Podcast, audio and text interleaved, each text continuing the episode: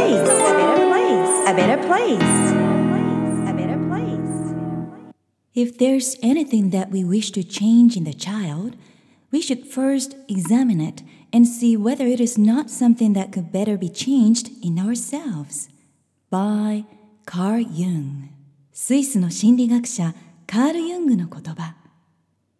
子供に変わってほしいことがあるならばまずはそれを分析して自分自身が変わった方がいいことではないかと確認することが必要である。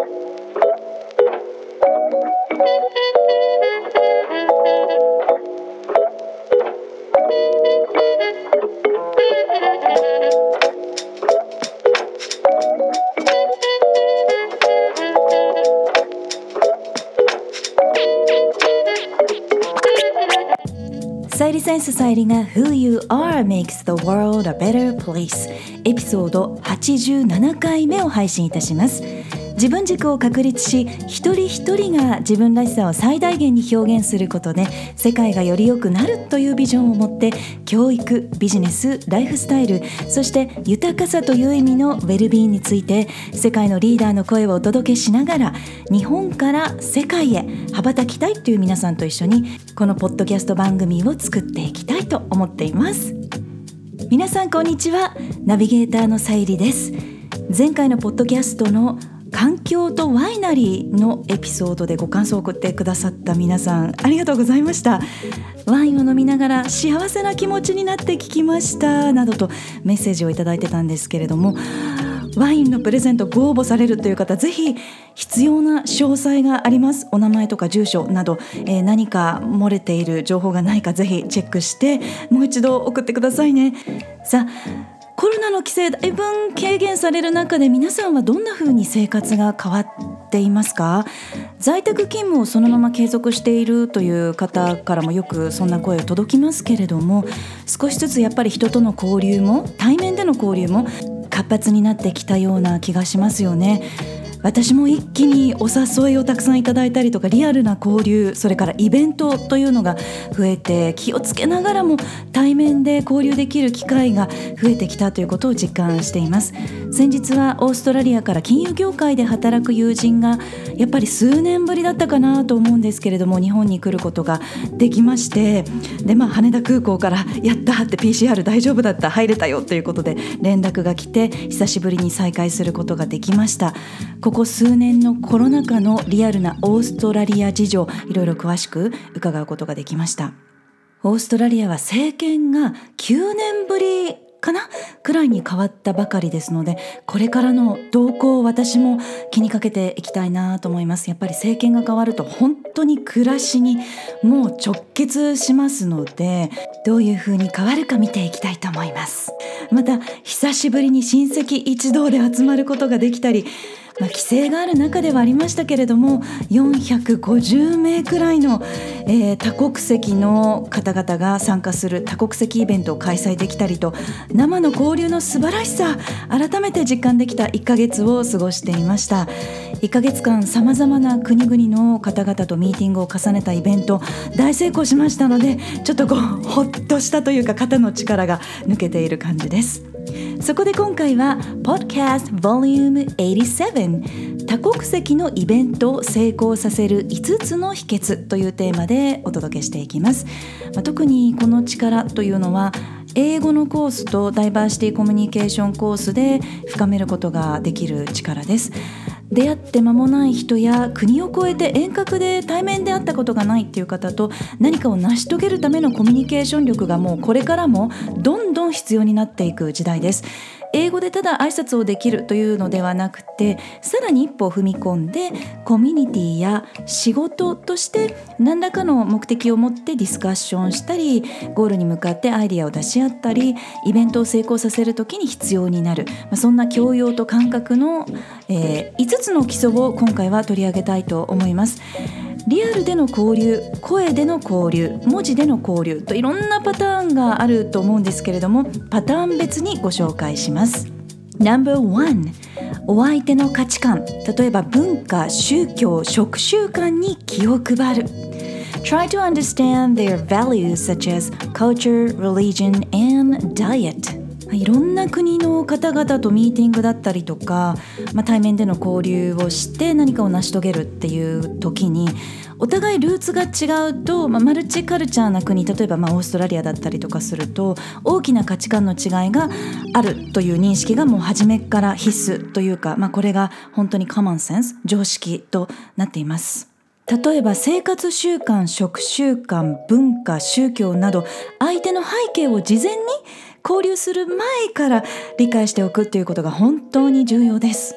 特に対面で交流する場合は主催側としていろいろ気をつけなくてはいけないことがありますけれども、まあ、例えば会場やロケーションレストランをどんな場所にするのかということがその会交流会だったりイベントが成功するかの決め手になることもあります。例としては昨年10カ国くらいのさまざまなルーツの方々が教育についてディスカッションするという、まあ、国際的な教育交流会があったんですけれども、まあ、10人くらいのものから、まあ、数十名くらいのものまで何回かあったんですけれどもで1回主催をさせていただいたんですがその際はハラルビーガンといったようなランチを提供してくれる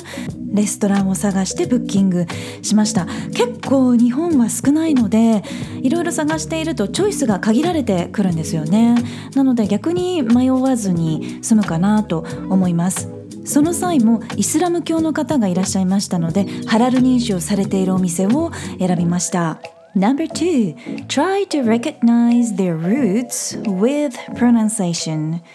声だけでの交流の場合は英語の発音からお相手のルーツを察する。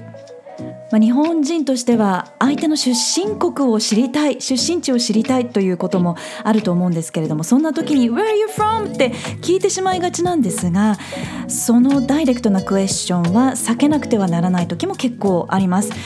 にしても Zoom カンファランスだったりとかこうオンラインだけで声だけで交流しなくてはならない時にじゃあどうやってお相手のルーツを指したらいいかなと思うと思うんですけれどもそういう時はお相手の発音や会話の内容から相手のルーツ出身地を察することができると思います。ズームの時もそうだと思うんですけれども顔が出ていない状態声だけでの交流って結構私もあるんですよね。例えば英語の発音の場合ネイティブスピーカーでも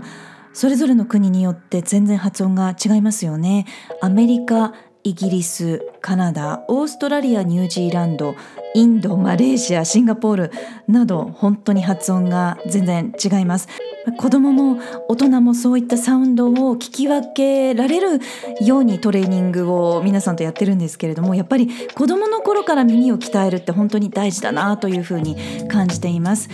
第二言語として英語を話す国のルーツの方々もそれぞれの、えー、母国語の発音が英語の発音に影響していますので、まあ、例えば日本中国韓国の、まあ、アジア圏の私たちもそれぞれ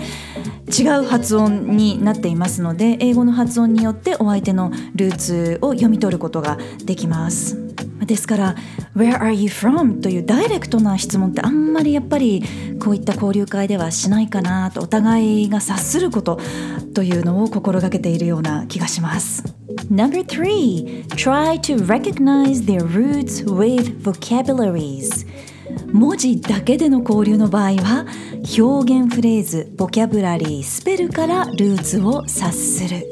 今度は対面でもない声でもない文字だけでの交流の場合についてなんですけれどもそういう時は表現方法だったりとかフレーズの使い方それからボキャブラリーの選び方からルーツを察することができます。グループメールで皆さんと交流することもありますし、まあ、いろんなアプリがチャットのアプリが世界中にあるんですけれども LINE や Facebook や Instagram だけではなくて LinkedIn だったり WhatsApp だったり、えー、WeChat とか本当にいろいろありますのでそういったチャットでのテキストベースでやり取りをするという時にも必要になってくる感覚です。例を挙げていると本当にキリがないくらいいろんな、えー、パターンがあります。まあ、例えば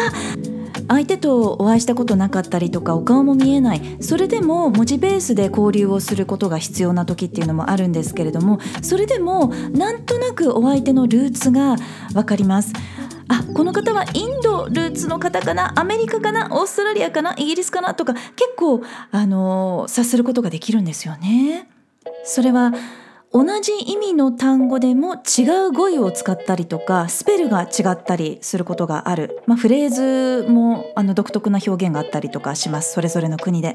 例えば、えー、サイリセンスの場合はポッドキャストだったりとか IT システムの、まあ、トラブルというか、えー、そういうことがあった時は現地に直接 SOS を求めることが多いんですけれどもアメリカとかインドの方エンジニアの方と直接画面共有して文字ベースでやり取りすることも結構あります。でその際にあどの国につながったんだろうと推測する必要がある場合もあるんですよね今の時代というのは。でそんな時にあインドだインドの方と今つながってるっていう時は結構あのインドの方って eat それをとかその eat という単語を the same と表現したりしますのでもうそれはあの結構分かりやすいかなと思いますただその方が今インドに在住なのかシリコンバレーに在住なのかっていうのがわからないこともありますので、まあ、そういうのは何回か交流を重ねていくうちに理解できるという感じです。それから、まあ、簡単なところで言いますとアメリカでは、えー、オーストラリアとスペルが全然違うこともありますので私は基準は、えー、オーストラリアだったんですけれども日本に住んでいる時はアメリカベースでやることが多いです。例えば center というスペルにしても、えー、全然違いますしこれブログの方に上げておきますね、えー、それからアメリカではゴミのことを garbage オーストラリアでは rubbish と表現したりしますよねなので、えー、全然その表現方法が違うというところからお相手の出身国、まあ、国ではなくルーツを察することができます。で日本の方のメールでは結構あの「but」なんなんなんだけれどもというバットを多用する傾向があるのかなというふうに、えー、感じてるんですけれども皆さんもぜひ、えー、交流することがありましたらそれぞれの国の表現の違いを確認してみてください。Number4 Try to understand their social situation in their own countries お相手の出身国の社会状況を察する。日本に住んでいる方でもやっぱり自分自身の国家族が住んでいる国のことはいつも気になっているものです。パンデミック中はやっぱりお相手の国の感染状況や政策ロックダウン状況を配慮しながらお話しするということも重要でした。だってお相手の方は家族にだいぶ長く会えていないかもしれないわけですよね。なのでそういった気持ちを察することも重要です。それからウクライナ出身の方のお話も少ししましたけれどもそういう場合はウクライナ情勢を踏まえて交流したり、えー、ロシア出身の方と最近一緒に活動することもありましたけれどもそういう場合は情勢に触れることなく楽しく心を込めて接するようにしたりいろいろな工夫が必要です。オーストラリアの場合は政権交代がありましたのでお相手のお仕事状況とか価値観を尊重しながらお話を進めていくようにしています。Number 5 Have a clear purpose for meetings or events. 交流、ミーティング、イベントの目的を明確にする。さあそして何よりも一番大切なことは交流の目的です。お互いの幸せとか繁栄のために何を目的あるいはゴールにして今交流しているのかというお互いの認識のすり合わせが成功に欠かせません。欧米の場合ですと仕事のミーティングでも個人として個として交流しますのでお互いの家族の情報を交換したりとかお互いのプライベートも大切にするんですけれども、まあ、あの日本の場合はそういったものはあまり話さない方がいいんじゃないかと思ってしまいがちですよね。なのでまずは交流の目的を明確にしてどんなシーンでも立ち振る舞えるような力が必要です。ランチやディナー交流オンライン会議 LINE でのグループチャット対面での会議や交流などなども本当にいろんなシーンがありますけれどもそのシーンによって必要な立ち居振る舞いとダイバーシティコミュニケーション力を一緒に育んでいきましょう。もうこれはですねもっとたくさんシェアしたいことがあるトピックなんですけれども今回はこの5つのポイントにコンパクトにまとめてみました。皆さんは何か新しい発見やこれから育みたいスキルはありましたか？さ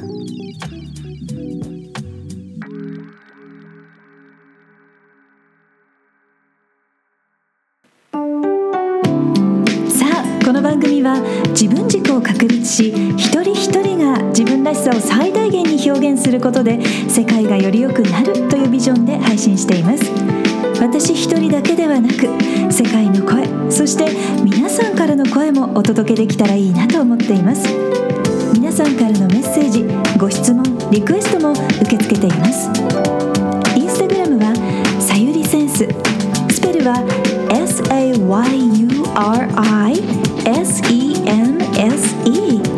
Facebook ページはグローバル育児